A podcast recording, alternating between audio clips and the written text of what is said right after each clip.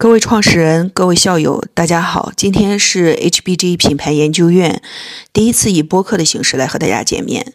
HBG 的品牌研究院是2016年由宝洁、北大的校友联合成立的一个实战派的研究院。在这个研究院当中呢，覆盖各个行业、各个品类啊，化妆品、消费品、耐用品，然后科技电子、跨境、大健康、母婴、教育等等不同的行业。各位企业家、创始人、操盘手、实战派聚在一起，通过日复一日纯粹系统的品牌系统方法论的基础研究与系统化的课程输出，来啊去回归到品牌的底层逻辑，来帮助我们在实战当中回避掉一些啊力所能及的踩坑，能去规避掉一些花哨的噱头。那今天呢，我们会以开篇导语的方式，先跟大家啊闲聊一些话题。那包括五个层面，第一个就是中国的品牌界到底经历了哪三次的变迁？那第二个就是为什么品牌的竞争已经进入到理性专业的时代？第三个就是为什么品牌的创始人一定要抛开花式噱头，回归品牌的底层逻辑？那第四个就是为什么创始人一定要大道至简，回归经典，要去看一下品牌的全球的经典性书籍。这里我也会给大家去一一推荐。那最后一个就是常见的品牌实战误区有哪些？那当然，呃，我们其实对播客这个平台并不熟悉啊，也希望大家多多支持，多多鼓励。在我们后续的内容当中，也持续为大家带来关于品牌的一些底层逻辑的。啊，分享关于品牌创始人的一些对谈，那关于经典书籍的一些解读，以及关于大家实战 Q&A 的一些解读。那有的内容可能长一些，有的内容短一些，但不要紧。也希望大家能陪伴我们一起，我们一起去抛开花式噱头，回归本质，一步步去拆解关于品牌的底层逻辑，大家共同成长。中国的品牌界其实特别不容易。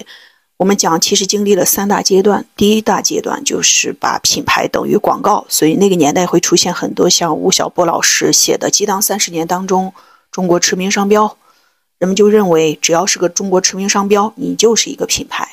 那经历到第二个阶段，也就是营销阶段，大家觉得品牌就是在做营销，所以那个年代会出现非常多的营销广告啊，讲故事。编故事和营销种草等等的，也伴随着数字化媒体的崛起。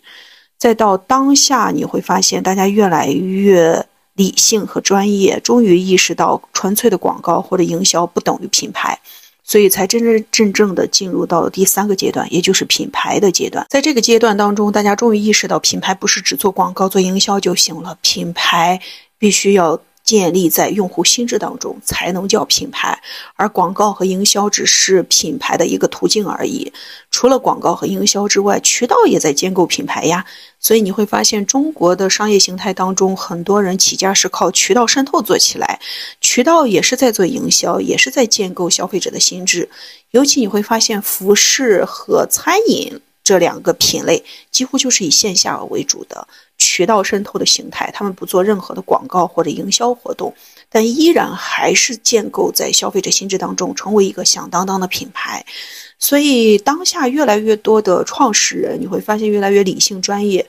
但这也是伴随着八零后、九零后一代的创始人在崛起，以及六零、七零后的创始人的认知也在迭代所造成的这一系列的整个中国品牌界的认知大升级。那可能在过往的广告时代，你随便讲讲，大家是做央视广告啊，驰名商标，只要你有钱可以砸就可以，包括你做区域性的电视广告投放也 OK 的。但是在营销时代，你可以去讲很多的营销故事、营销案例，然后营销种草等等的，也能去讲一大批的实战派就往营销的道路上去走了。但是当下你会发现，大家都普遍比较理性专业，再也不相信纯粹营销。纯粹广告这一套东西了，大家会越来越回归到自己做品牌的本质、底层的逻辑、系统化的思考上面，也会越来越少被外在的一些新鲜词语、噱头、花哨的一些新词语，尤其是媒体性词语所错误的引导了。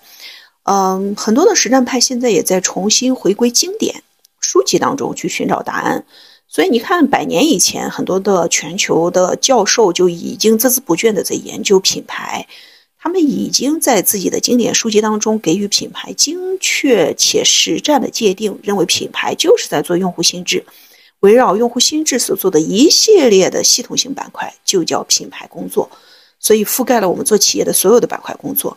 但因为可能大家作为实战派确实太忙，没有时间去，呃，做理论的研究和梳理啊，这个也情有可原。而理论派又不做实战，脱离实战太远。呃，那所以就会中间产生一个没实战的人不懂理论，理论的人不懂实战，中间的一个认知差距，从而导致我们中国的品牌界长久以来脱离对于全球经典理论的踏踏实实的经典的研究，所以导致我们在实战当中频繁的在踩坑，其实踩的都是一些经典理论当中早就警警戒过我们的，早就已经跟我们讲过千万别这么做的事情。我举个例子。就比如促销啊，咱们中国品牌呢都喜欢打这个促销战，也特别担心外部的竞争对手对我们有低价的影响。那为什么大家会这么担心呢？是因为大家的思维还是一个竞争的思维，打打杀杀的思维，但并不是一个纯粹的品牌思维，不是一个用户思维，所以你就会特别害怕竞争对手。但如果你今天再回到经典的书籍当中再去看。品牌其实就是在做用户心智的话，你以用户的思维再去看整个的牌面，你就会发现，你最应该关注的是你的用户，而不是竞争对手。不需要去为了证明自己，证明自己比竞争对手更优秀，而去做一些错误的决策。而这种决策对消费者来说没有太本质性的作用。你比如说价格战，是吧？消费者在选择的时候，其实并不是优先先从价格入手选择的，消费者优先选择的是他的需求有没有被满足。也就是，只要他的需求能被满足，他下一步才会考虑价格，甚至有的时候不考虑价格，他也可能去产生购买行为了。我所讲的这些东西，其实都不是我们今天去创造的一些新的概念，它都是百年以前的经典书籍当中就已经有的。所以，也建议各位啊，实战派，尤其是我们 HBG 品牌研究院的各位创始人，大家一定要踏踏实实啊，低调的，我们去研究一些基础的理论，然后用在我们的实战当中。那呃，说到这里呢，其实大家也会比较好奇，HBG 品牌研究院为什么做了七年之久，依然还是一个非常之小众、低调的一个创始人的圈层。嗯，一方面是源于 HBG 品牌研究院，它不是一个专业型的培训公司、咨询公司、广告公司、营销公司、媒体公司，它什么都不是，也不会做这些东西。啊，我本人也不相信这些东西能对品牌产生巨大的作用。真真正正对品牌能产生核心作用的，还是咱们内部团队。咱们自己作为甲方内部团队的能力体系更为重要一些，所以 HBG 它在七年前我们建立它的时候呢，其实也是北大加保洁两个校友圈子，呃，组成了一个实战派的研究院。第一年我们做的就是论坛啊，大家所谓论坛其实就是闲聊。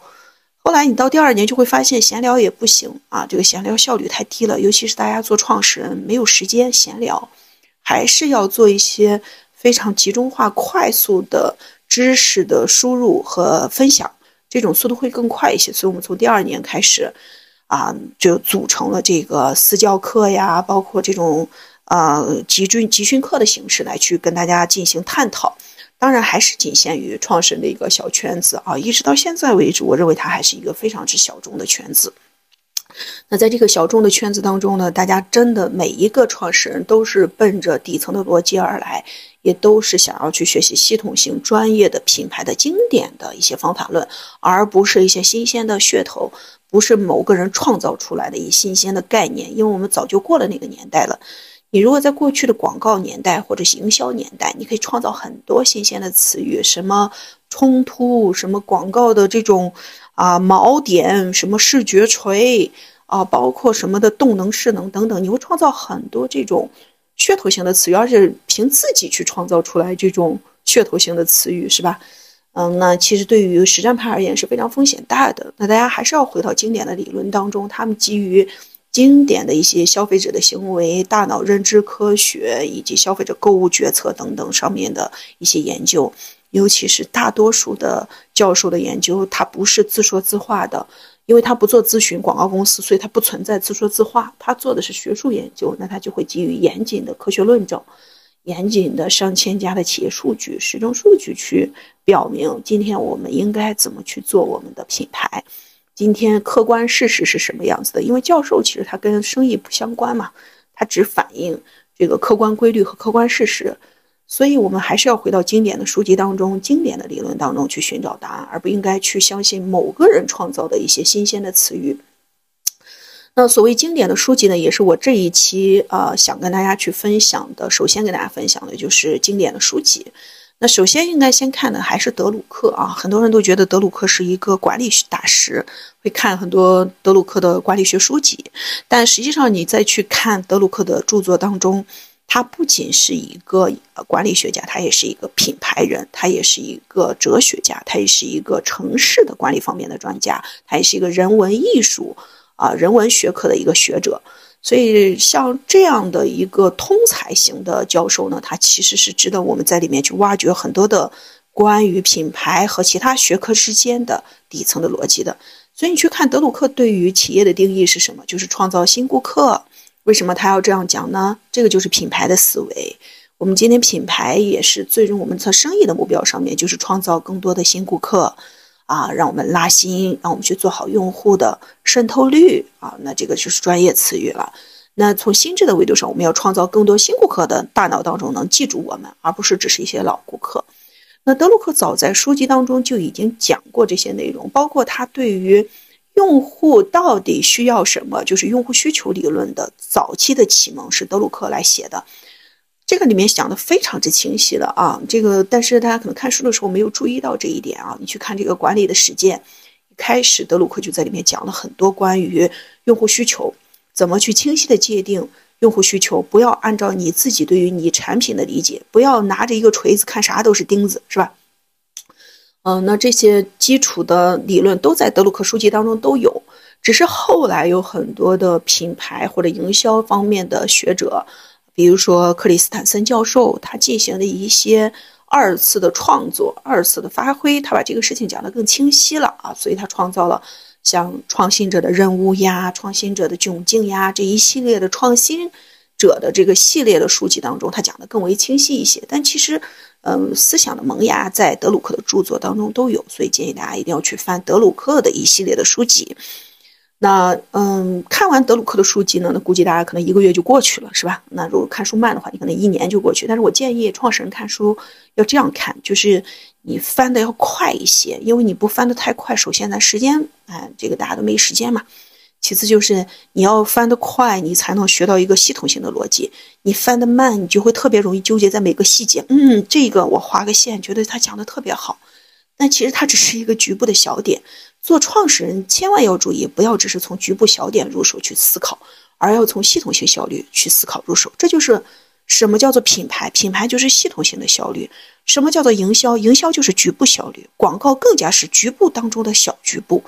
今天你要做品牌，就一定要意识到，做品牌是一个系统性的大工程，它覆盖了从用户洞察到品牌资产，到产品创新，到 NPD，啊，到你的这个营销渗透、渠道渗透，到你的用户资产的管理，啊，客户体验等等这一系列的大工程，甚至你的员工的管理，它也是在品牌的大范畴当中，你的所有的战略应该是始于品牌思维，而不是始于商业模式的思维。为什么？因为你始于商业模式的思维，就会又考虑竞争对手去了，你又给竞争对手打工了，你又在那琢磨打打杀杀的事情了，你又忽略了用户需要什么。所以，但是你以品牌思维去串联起你内部企业当中的所有的工作的时候，你会发现会特别顺。然后每一个呃团队成员也不是只是为老老板打工啊，他其实是为了用户打工。每一个人都会特别发自肺腑的自驱，想要去为用户创造更多的价值。这就是品牌的战略，它所带来的一个思想上的共识，很重要的一个呃一个点。很多的企业呢啊，创始人在讲这个战略、讲管理的时候，很容易打打杀杀，打打杀杀不会激发人的善意，它只会激发人的恶意。你的团队成员越发觉得，哎呀，我在给这个老板打工，他就是一个资本家。那我现在做的产品也是为了薅羊毛，会用用把用户当成流量韭菜来去割啊，这些都是错误的，也都是过去那个营销年代留下来的一些错误的、不专业的词汇啊语义，对我们现在内部在做品牌的时候产生了一些错误的引导，大家一定要摒弃它。那么德鲁克的这个书看完之后，建议大家就看的是克里斯坦森教授的一系列的创新者的这个系列啊，被誉为是创新者之父啊，这个也获了诺贝尔奖，所以大家去看。那既然他获了诺贝尔奖，总比某一个人创造的理论会更加可信吧？啊，所以大家不要相信个体所创造的任何的新鲜词语不重要，尤其是年纪轻轻创造什么词语呢？我们现在所做的 HBD 研究院，它长达十七年之间，它一直在做基础的研究，为什么？因为我们不相信任何个体的词语，不相信任何个别企业的案例，要追究这个个体的案例，大量的个体的案例背后通用的一个底层逻辑，要从经典当中去寻找答案，并在实战当中进行检验，知行要合一啊。所以大家去看啊，克里斯坦森教授的这个三本书也是非常好的。他虽然在讲这个企业的创新呀，这个产品创新，但是他其实也在回答你。做品牌如何从用户的需求入手，去找到用户的新的需求？那看完这个克里斯坦森教授的这些书之后呢，咱们就去进入到什么消费者行为学？消费者行为学呢，它是一个非常古老的学科。这个古老的学科在国内国外都有啊。你去看一些书籍的时候，你会发现一种越看越觉得很老土的感觉，就是很很过时的感觉。这个原因是在于消费者行为学它也是一个不断需要去啊。验证、迭代、更新的一个学科，所以你去看最新版的书籍，叫《消费者行为》啊，这本书你们自己去找吧啊，很薄的一本书，嗯，里面的理论真的是非常之多。它是一个集大成者，迄今为止把所有的关于消费者行为的理论全部汇总在这一本书当中了。所以你学它就类似学一个摘要啊，你就不用再去看一系列的厚的不得了的书籍。尤其是过往很多的消费者行为的书籍，它是围绕西方，尤其是美国市场而展开的。你看了半天，你看完之后也不了解咱中国市场是什么啊，中国消费者是什么啊？所以你要去看这种哎摘要型的、概论型的书籍，你也没时间嘛，你就看这个就可以了。你看完这个消费者行为呢，你就接下来进入到这个品牌经典的理论啦。那你也可以去看非传统营销。也是 HBG 品牌研究院，我们在七年前引入中国的一本颠覆性的书籍。它这个名字起的不好啊，这个中文名呢，其实是中信出版社当年自己非要这么命名的。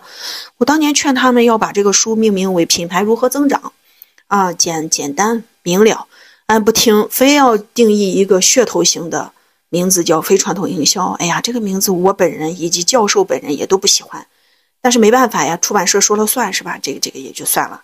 叫非传统营销，哎，你看这充满了噱头，充满了错误的引导。那大家看这本书的时候一定要注意啊，因为这本书呢它非常奥色难懂，以及这个教授写书啊，基本上百分之八十都在挑战别人，啊，都在 challenge 啊，都在去，有的时候还有一些特别特别有趣的这种口语啊，比如说他因为他瞧不上别人嘛，他觉得别人的理论都不好，他觉得别人的理论都是经验派，根本就没有经过实证数据的验证，也没有经过科学的论证。所以他就会有很多愤慨的词语，在这本书当中就会出现，特别有意思，导致我当时翻译的时候也很艰难，因为你要把教授的那个原文啊，就是那么犀利的一个骂别人的话，要变成一个比较温和的一个学术性语言，是非常艰难的啊。所以大家凑合看就行。非常的营销其实总总共有两册，一册呢就是在讲挑战别人啊，传统的理论、传统的经验、传统憋在办公室里面遐想的东西是不对的。但是怎么对他没怎么讲是吧？因为也来不及讲，一本书太薄了。他进入到第二册才会给你讲。这第二册讲的是啥呢？就是在讲大家了解完第一册，哎，挑战别人这个错误的东西，咱们来进行到第二次，看看怎么去做好你自己的品牌的独特性资产、品牌的渠道渗透、去品牌的营销渗透，怎么去建构你品牌的在顾客啊，在顾客心智当中的显著性。怎么去让顾客便利的买得到？所以它整本两册书籍完整的回答了你一个品牌如何从零到一的增长，从一到十的快速增长，从十到一百成熟期的增长，以及也回答了为什么品牌会衰落这个问题。其实我们在品牌界啊，你会发现很多经典的书籍，你研究完之后发现，很多人只爱研究这个成功案例，也不知道为什么就只研究成功案例。但是成功嘛，它只是。世间真相的一部分啊，这个世间真相还有另外一部分叫做失败啊。其实大家也可以去研究研究这个失败的案例，包括衰落的案例。失败和衰落，我觉得也不丢人啊。咱们中国人的思维方式当中，总觉得成王败寇这个思维方式是不对的。成王败寇，不要以成败论英雄。成与败，它只是你做事情的结果而已。失败了不要紧嘛，屡败屡战。古人也讲了，不要紧，不要因为你这个人失败了，你就会判断这个人不行。你看中国人的逻辑思维因为不强嘛，所以就会创造很多所谓的这种虚头巴脑的词啊，然后喜欢去把人做的事情和这个人所对应起来啊，事情不好就觉得人不好啊，这不对啊。我们在研究失败案例的时候，要去看品牌衰落背后的底层逻辑原因是什么，咱们要吸取它的教训，争取咱们下次在创业的时候，咱们下次做新品牌的时候，咱们或者是在重构我们的老品牌的时候，重塑老品牌的时候，咱们能吸取这个教训就可以了。那么，非常的营销，呃，大家看完之后也可以进入到我们的品牌大渗透。当然，有很多创始人是先去看品牌大渗透的，为什么？因为品牌大渗透是 HBD 研究院出的一个这个新书啊，也是一个集大成者的书。这个书呢，其实它是基于全球经典的理论啊，包括这个非传统营销，包括这个消费者行为，包括这个创新者的任务、创新者的窘境等等，包括德鲁克，做了这些基础的研究之后，才形成的一本中文版的一个集大成的一个品牌的底层逻辑的一个工具书啊。那这本书呢，非常之干。啊，它呢确实是一个大一统的书，呃，概论性的书。那所以很多创始人他一开始也看的是这本书，看完这本书，再再去找一些局部性的，呃，专题类的书籍再去看。比如说消费的行为，它是专题性的书，你可以去看，也行的啊。读书的次序大家自己把握就行了。那说回来，《品牌大渗透》这本书，呃，这本书呢，因为它一半是基于全球经典的理论的集大成，一半是基于实战啊。为什么它要基于实战呢？是因为品牌它这个学科它就是一个实战性学科，它就跟管理是一样的。所以你看德鲁克写的是管理的实践，他没有说管理的理论，是吧？管理的理论只能让你博士毕业，但是管理的实践才能让你真正的。踏入到实践管理当中去，能够指导我们在实践当中如何科学管理、专业管理啊！不要神神叨叨的管理，不要相信一些神神叨叨的东西。嗯，那《品牌大渗透》这本书呢，它里面讲了除了我们的品牌营销、品牌渠道啊，它还讲了我们的品牌资产，还讲了产品创新、供应链、人才、团队。财务，你看，这其实就是做企业的方方面面。做品牌，为什么说它是一个系统性大工程？是因为你做任何的局部一个板块，它也不行呀，是吧？咱们也是各个板块都要四平八稳，其中一个板块你可能比别人稍微出色一些，也能让你发展的更快。但是如果你但凡在这个各各个板块当中稍微有一个板块丢掉了，这也不行，你会发现你的品牌就无法持续增长。这就是为什么我们常常在讲做品牌的创始人一定要有系统性的底层逻辑，但我们并不要求下面的小朋友有系统性的逻辑。为什么创始人一定要建立系统逻辑，以防止你在做任何的局部决策的时候忽略了其他板块，以防止你在做短期决策的时候忽略了长期的，啊这个效果，长期的一些因果关系。所以，创始人被迫无奈之下，你不了解谁了解呢？谁愿意替创始人思考问题呢？这个我们自己也可以扪心自问，是吧？咱团队当中，你也不好意思让人家小朋友、高管帮咱思考这个问题，咱就得自己自力更生，自己去学习这个底层的逻辑是什么。包括你说看书这个东西，它能代看书吗？我也很纳闷啊。当然，我们几年以前啊，还有人代看书。你看现在创始人都很刻苦的，你不管他什么学历背景，有的小学没毕业，人家也很刻苦，人家也很努力，人家也日复一日在学习。所以我有的时候特别感慨，就是中国的品牌界进入到现在，真的就是一个群英荟萃啊，这个群星闪耀的年代也快到了。人类群星闪耀时，在我们中国的品牌界。也逐步就到来了。你会发现，每一个创始人啊都非常专业、理性、谦虚、好学，也都不太相信噱头啊。相信噱头的，可能还是属于逻辑思维不太强，以及还处在一个局部板块当中的人。还有就是比较自卑，所以他喜欢噱头嘛。噱头可以装表门面啊。真真正正的创始人是不太需要这些东西的。那呃，大家在学习这些书籍的时候，一定要注意啊，就是要翻得快啊，这个是实用的建议啊。你翻得慢，就特别容易陷入到某个局部效率当中去了。啊，第二个就是当你翻完之后呢，它如果无法解决你的很多的问题，因为书籍它作为参考嘛，理论呀、逻辑啊，它作为参考，那么建议你再进行深度的一些学习，这个时候来得及。呃，那当然，我们的很多的创始人啊，要对做品牌这件事情要要警惕一些误区啊。这里我就一并跟大家先铺垫一下，以防大家看书的时候老觉得扎心啊，心脏疼呵呵。因为大家原来做品牌都有一些误区，也包括我在内啊。因为我自己也在做化妆品、食品这些赛道，你会发现也是频繁踩坑。虽然自己也在做理论研究，是吧？理论它落在实战当中的时候，有的时候我们就是不听大师言呀，就是不看书啊，就是记不住啊，还是会陷入在个人的经验当中去啊，也过分相信自己了啊。人嘛，他总是难以跨过自己的一些人性的弱点。那常见的品牌误区呢？第一个就是容易把品牌认为做广告、做营销，这个我反复讲了，广告营销只是一双手，它只是你的一个途径，做品牌是系统性大工程。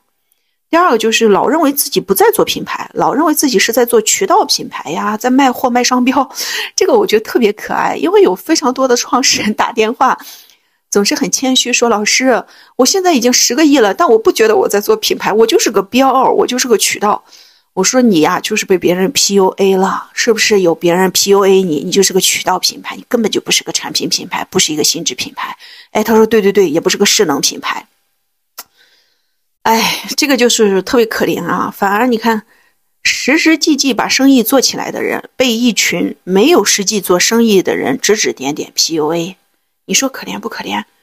你如果已经把生意做到十个亿了，你的用户难道都是空的吗？都是鬼在买吗？那肯定是真实的消费者在买呀！消费者在买你，而且持续在买你，难道他脑子里没有你吗？他心智是不是已经有你了？他是不是已经在买你了？这就是品牌了。你已经在做品牌了，咱就是品牌。好，那所以大家千万不要被 PUA 了。人人都在做品牌，人人都是品牌人。咱保洁阿姨也是品牌人，咱公司保洁阿姨也在为咱们做用户心智做努力的啊。那第三个误区呢，就是容易把品牌等于美好的故事。哎呀，高大上、势能型的故事背书，这个就属于纯粹太自卑了啊！你太自卑嘛，你就总想整一些故事。你老老实实、踏踏实实把你自己研发产品，你怎么认呃认真对待用户、坦诚对待用户这个故事稍微写写就行了。你不要在那渲染它，你越渲染就越假。人就是缺啥补啥。如果你特别没有自信，你就会特别喜欢渲染，特别相信广告公司、营销公司的一套东西。当然了，不是说广告营销公司不好啊，兄弟们也是有一些帮助的啊。比如说现在，我认为大家找。找供应商啊，就应该找这个会做内容的供应商。呃，乙方公司当中，人家能帮咱帮咱们想很多好的创意，但是战略咨询不需要了，战略咨询自己完全可以做。我向来不太就是不太理解，为什么大家动脑子的工作要交给外部做，反而把手脚型的工作留给内部做？那你内部的团队成员难道只是你的一个木偶吗？你不培养他的脑子吗？我觉得对我们自己的员工也不尊重，也不去培养自己内部的员工，这样不行啊！老板总相信外部的和尚是吧？哎，这也不行啊！你看，因为我也有时候当和尚去给别人念念经，我一般都劝大家要相信内部人，别相信外来和尚嘛。和尚嘛，他就念念经，给你提供一个思路就行了。你能用就用，你用不了拉倒呗。啊，那呃，所以这也是一个误区。那我们再看一个误区，也很有趣啊！很多人觉得做品牌等于做高端品牌、势能品牌。如果你按这个理解的话，那绿箭就不是不是一个品牌了，是吧？那椰树牌椰汁就不是个品牌，没啥势能，也没啥故事，也不高端，那就只天下只有 lululemon 耐克才叫品牌，香奈儿才叫品牌。哎呀，我觉得做这种做这种假设的人啊，真的是要么就是从小太穷，他才会老觉得高端最好；要么就是特别自卑啊，缺啥他去说啥。今天我们。做一个品牌，服务用户，给用户创造价值，不要去讲什么高端低端，不要纠结于这件事情。用户有各种各样的需求，用户有高端有低端的需求。我们做品牌的人，只是在用户的某些场景当中满足他或高端或低端的需求。只要用户心里有我们，记住了我们，且愿意买我们，就是品牌了。我们这就给用户创造价值了。所以大家不要因为你在做低端品牌，你就觉得哎呀我好丢人呀！不是的，消费者需要你，你能给用户创造价值，这就是莫大的荣幸，这就是我们做品牌人莫大的成就感，这也是我们品牌人终其一生要给用户创造的价值。不要去考虑这个价值，必须要高端，必须要势能啊。那当然，假如你在做一个高价品牌，那你一定要证明你是高价有理的。这个证明题千万不能通过胡乱编故事啊！这是我唯一提醒大家的。做品牌的要义就是要建构健康的用户心智模型，在用户健康的用户心智模型之上，再去做营销和渠道的大渗透和这个放大，会更有效果啊！如果你都是靠欺骗老百姓、欺骗用户，且不说你良心难安吧，晚上你睡得着吗？其次就是它根本就不长久。我们要让用户因为品牌和产品而买我们，而不是因为我们在那搞虚头巴脑的一些促销、营销、广告、一些故事。我们即便在做这些营销故事内容，我们也要做做的堂堂正正、真真正正的君子啊！所以我觉得做品牌就是做君子，不要做小人，不要做捷径。巧人和捷径虽然让你迅速漏到一笔钱，但那个钱让你良心难安，以及你难以给消费者创造真正的价值，也不长久。做品牌就是要真诚、专业啊，坦诚的针对用户就行，不要不要想一些噱头的东西啊，不要相信这些东西。你要相信真诚才是一切的必杀技啊。你再看今天的消费者啊，以这个九零零零后为主，人家这个现在的年轻人都是打压一切的、蔑视一切的权威，打压一切的装逼，就不要装逼了，也不要搞什么自上而下的说话了，咱们就踏踏实实、老老实实的做自己的品牌产品、用户洞察、品牌资产、营销内容、渠道渗透啊，老老实实做。那还有一个品牌的误区，就是大家很容易把品牌做成啊，必须要大砸钱、大投放、大广告、大渠道。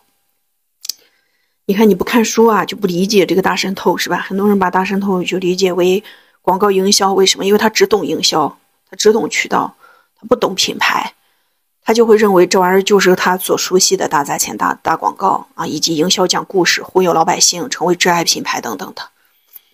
我们今天在讲大渗透，在全球经典的理论当中，它不是一个新鲜的理论啊。德鲁克也早就讲了，克里斯坦森教授也讲过，非常多营销的夏普教授他们都讲过啊，以及中国的很多的教授也都讲。嗯，宝洁、联合利华、可口可乐啊，以及现在的所有的新锐品牌，大家也都在用啊，这不是一个新鲜的东西。你们日日都已经在做渗透了啊，比如你们常常挂在嘴边的客单、客单数，这就是渗透的一个指标而已嘛。那。呃，大渗透它关注的是一个渗透的效果啊，渗透的最终的结果。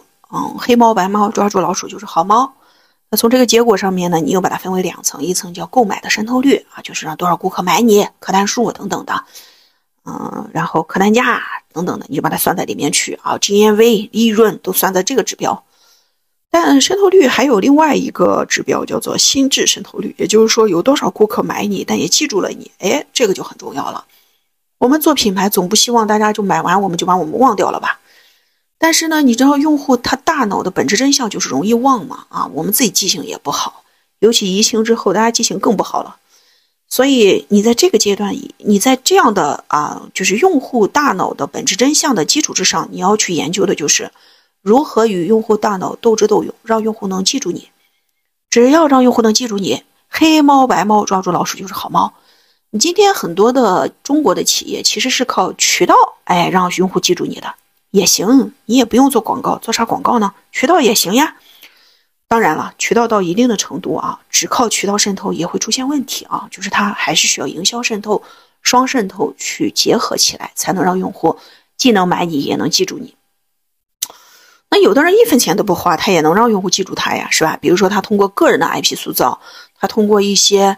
啊，垄断性的渠道、垄断性的资源，甚至有的人走一些奇招，比如说搞通过某种走关系搞定了达人，啊，他也没有花钱呀，是吧？嗯，那他也能搞定，都可以啊，只要大家做好用户渗透率的心智渗透率和购买渗透率就可以。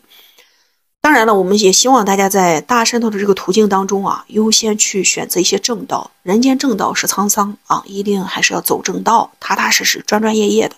不要走捷径，走捷径容易翻车啊！主要现在这个时代吧，它是个共生语境，消费者他受不了，他他就会他就会挑剔你，是吧？那达人主播他也不可能一直就会听咱们在这瞎忽悠，所以还是要走正道才是最王道的东西。当然，小预算也能做好力所能及的大渗透，不是说所有的都是大预算。刚才我也举例子了，人家有的人就不花钱也能做好大渗透。每一个品牌没有天生自带大预算的嘛，大家都是从小开始做起来，一步一步踏踏实实开始做。所以你千万不要找借口，我没有钱，我做不了品牌，啊，我没有渠道，我做不了品牌，我没有这，我做不了品牌。如果你非要找借口的话，那只有一个借口，就是我没有对品牌的认知，所以我做不了品牌。哎，这个是王道，这个是真理，就是你没有对品牌的认知，你确实做不了品牌。啊，乱七八糟的做是吧？也是糊里糊涂的去做，然后也容易翻车。你赚的用运气赚的钱，用实力蹭蹭蹭又亏回去了啊！因为 HBG 研究院呢，我们现在已经做了七年了。在七年当中，来来往往这么多的创始人，你会发现啊，当然，HBD 研究院的创始人都比较专业，也都比较尊重底层逻辑，不然他不可能来到我们这么低调的、压根没有声音的一个研究院，是吧？但是你也会看到行业当中有非常多的这个品牌做着做着也就没了，哎，没了嘛也很正常。就是你一定要走正道啊！你走邪门歪道，这个很快就没有了。尤其是当下，它是一个品牌新陈代谢非常快的一个时代。总之呢，今天呢，就是跟大家去分享一些关于品牌的一些经典的书籍，以及关于品牌的一些误区。那接下来，等我有空的时候，我再跟大家多多分享一些啊，这个关于实战当中啊，大家容易踩的一些坑。以及我们应该怎么去拆解我们的品牌问题，怎怎么用系统化的思维啊，不要用局部性的思维啊，以及怎么去系统化的管理好我们的品牌，让我们的品牌在系统化的效率之下做得越来越好，越来越健康。那包括也会讲一点用户的洞察呀、品牌的资产呀、NPD 呀、创新呀。我知道你们最近都在做什么 NPD 之类的是吧？IPD。哎呀，千万不要被流程绑架啦！我非常担心大家，我非常担心，因为我讲课这么多年啊，虽然是业余的吧，但每每这个，哎，自己也在实战呗，就就觉得很可怜啊，就是创始人真的是特别特别惨，就很容易被忽悠，就大家要小心啊，不要被任何的理论，包括我所讲的东西。不要被绑架，不要被这个就直接照搬啊！你自己要按你自己的情况，你给你内部做一套话术，这个哎，规范一下这个语言体系啊，然后找一套这个理论逻辑、方法论的指引，你找个大框架就行，你别太死搬硬套。你把那个 IPD 搬回家，他也用不了呀，他那个太复杂了，是吧？像保洁 NPD 那也太复杂了，所以咱们要灵活。所以也希望各位创始人能在我们 HBG 的品牌研究院当中，大家一起尽微薄之力，踏踏实实的做好我们自己的本分的品牌。我们也不想颠覆任何人，也不想去创造新的东西，也更不想去张扬任何的个体，只想踏踏实实的为老百姓创造价值。今天我们中国的品牌必然会走向百亿的黄金时代，中国的品牌也即将走向全球市场。中国也必将像当年的日韩企业，尤其是日本企业冲出亚洲，走向全球。你看日本的品牌，它后来把通过品牌的力量，把日本的文化带到了全球各地。今天我们中国品牌也要走向这条道路。如果我们这一代品牌创始人，我肩负在我们身上的使命是要走出国门，传播中国文化，传播中国使命。给全球人民造福利，传播和平，是吧？不要整天打打杀杀的。那我们就从自己的基本功做起，从小事情做起，不要打打杀杀。咱们就老老实实做好自己的本分就行，不要打口水仗，踏踏实实低调做好自己的事情啊。那有的时候，HBD 品牌研究院嘛，反正做了七年，就是有的时候我都不想做啊，我觉得太浪费我时间了。有的时候觉得时间，这个这个这个。太耗神儿了，但是后来呢？想想，如果我们今天自己作为品牌思想的传播者、品牌理论的一个传播者，那我们自己如果不去给大家去分享这些专业的、系统的、踏踏实实的一些理论，可能市面上留存下来的都是广告营销、咨询啊、大忽悠啊，这个神神叨叨那套东西，自己定义很多新名词这些东西。这个我觉得我们就太惨了，是吧？这个太惨了嘛？那大家就是难兄难弟的联盟。所以 HBD 品牌研究院，我向来觉得我们真像一个难兄难弟的联盟啊，就是一帮生意做得非常好的创始人，反而很容易被别人 PUA 啊。媒体环境也很差，你看当下这个媒体环境太差了，是吧？你好的时候给你写篇稿子，你不好的时候再写篇稿子，反正都是他说了算啊。那这个太惨了，是吧？咱们咱们还是自力更生吧，就自己学习自己的底层理逻辑，自己去用好咱的内部团队。咱既然招了员工，就要对员工负责任。咱们让员工自己成长，少依赖一些外部。我觉得这就是给，当然最最核心还是要给我们外在的用户创造踏踏实实的、专专业业的价值。人间正道是沧桑，一定要走正道啊！